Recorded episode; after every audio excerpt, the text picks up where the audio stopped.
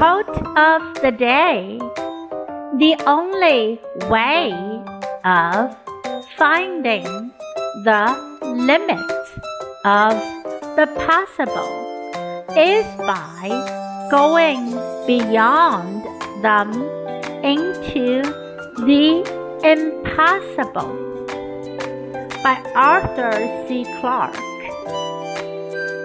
找到可能的极限的唯一方法 就是超越它们，就是不可能。